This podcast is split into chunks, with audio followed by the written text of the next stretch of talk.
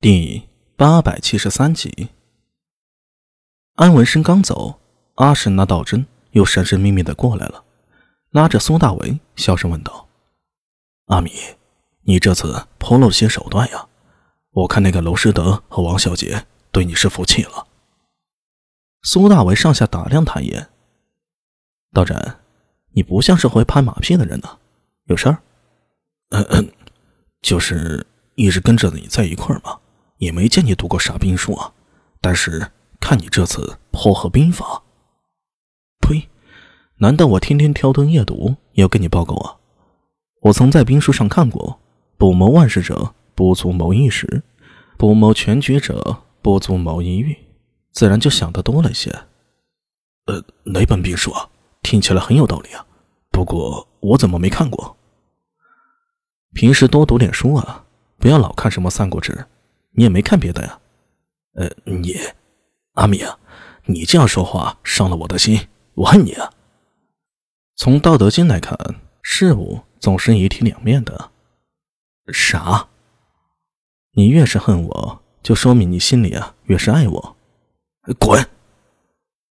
阿史那道真想从苏大伟这里套话的计划失败了，又被苏大伟分派了任务，指使着去干活了。这几天只能算是热热身。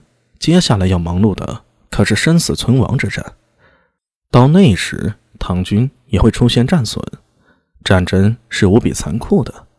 苏大为心情凝重，转身回到自己临时的行辕，也就是一个帐篷里，吩咐聂苏替自己把好门，若非重要的事情，不得打扰。聂苏现在就是他的贴身亲兵了，而苏大为自己在这个时候决定再静坐推演一番。第一战打响了。接下来，唐军往哪儿打？如何固步一阵？如何迟缓突厥人的反应？这些都需要仔细推敲。在帐中盘膝坐下来，苏大伟整个人都沉静下来了。外面的战斗、杀戮、喧嚣都离他远去。能静方能动，心中定则万物清。现在的他越来越能体会到《道德经》上的真意了。就像他方才对安文生说：“上善若水。”那当然不是故弄玄虚和搪塞的，只是不同的人有不同的理解。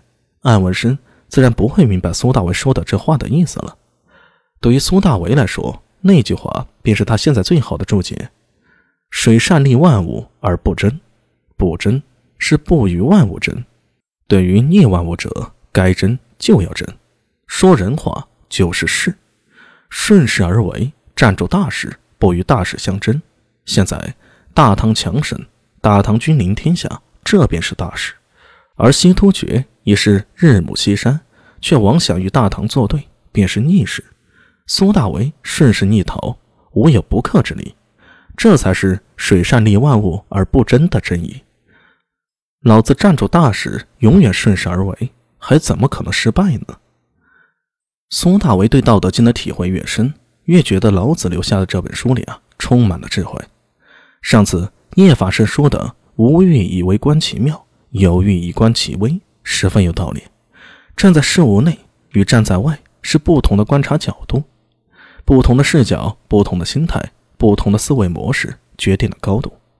苏大为在不知不觉中扩大了自己的视野，看问题的深度和广度和昨日不可同日而语。这正是他以自己的方式在以身合道。从部落不杀府之时，他能想到数十年之后；而像娄师德甚至安文生他们，却只能想到眼前，最多想到突厥人的反应。这便是思维层面上的差别了。《道德经》便是这样一本令人参悟事物本质、站在时间长河去观察规律的智慧之书。至于前几年听玄奘讲经、听袁守诚谈玄，都是达到一个层次的必经之程。玄奘作为世门高僧，绝对是当时少有的绝顶之人。在佛门来说，这个时代没有比玄奘更通般若智慧的法师了。当然，世人就会有自己的局限性。作为浮屠，玄奘天然反感朝堂权力之争，避之唯恐不及。他同样有意无意为浮屠僧众说话，为佛门站台，但这些都是题中应有之意。